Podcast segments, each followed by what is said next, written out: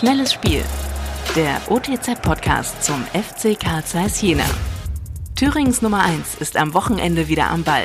Tino Zippel, stellvertretender Chefredakteur der Ostthüringer Zeitung, analysiert in seinem Kommentar die aktuelle Lage beim FC Karl Zeiss Jena. Bei der Heimfahrt hing diese Woche Nebel in den Tälern neben der Autobahn. Im Radio liefen die Live-Reportagen vom DFB-Pokal. Unter anderem spielte Nürnberg in Kaiserslautern. Ich erinnerte mich an spannende Flutlichtspiele im Paradies. Was waren das noch für Zeiten, als die Großen hier scheiterten? Dieses Jahr hatte sich der FCC gar nicht erst für den DFB-Pokal qualifiziert. Und in der dritten Liga mag er irgendwie auch nicht mitspielen. Nach dem Trainerwechsel hatte die Partie gegen die Würzburger Kickers Hoffnung auf bessere Zeiten gemacht. Die Mannschaft erspielte sich Chancen und punktete erstmals nach einem Rückstand. Siehe da, einige Spieler können doch über 90 Minuten laufen. Offenbar hatte das alte Trainerteam, wenn auch zu spät, hart an der Kondition gearbeitet.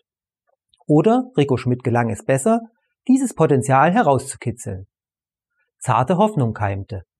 Doch der Auftritt gegen den KfC Oerdingen war ein Rückfall in alte Zeiten. Dem Gegner reichten 50% Einsatz, um locker mit 2 zu 0 zu gewinnen. Das Bemühen will ich der Jenacher Mannschaft nicht absprechen, aber koordiniert wirkte der Auftritt nicht. Während die Fans dem Team immer noch in großer Zahl den Rücken stärken, zahlt die Mannschaft nichts zurück. Der Vorteil war, dass sich Zeiss-Fans zu Halloween nicht verkleiden mussten, um Grusel zu verspüren.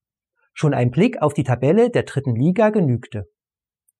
Was ist bloß los mit den Jenacher Fußballteams? Der FFUSV ist der Punktelieferant in der Frauenbundesliga.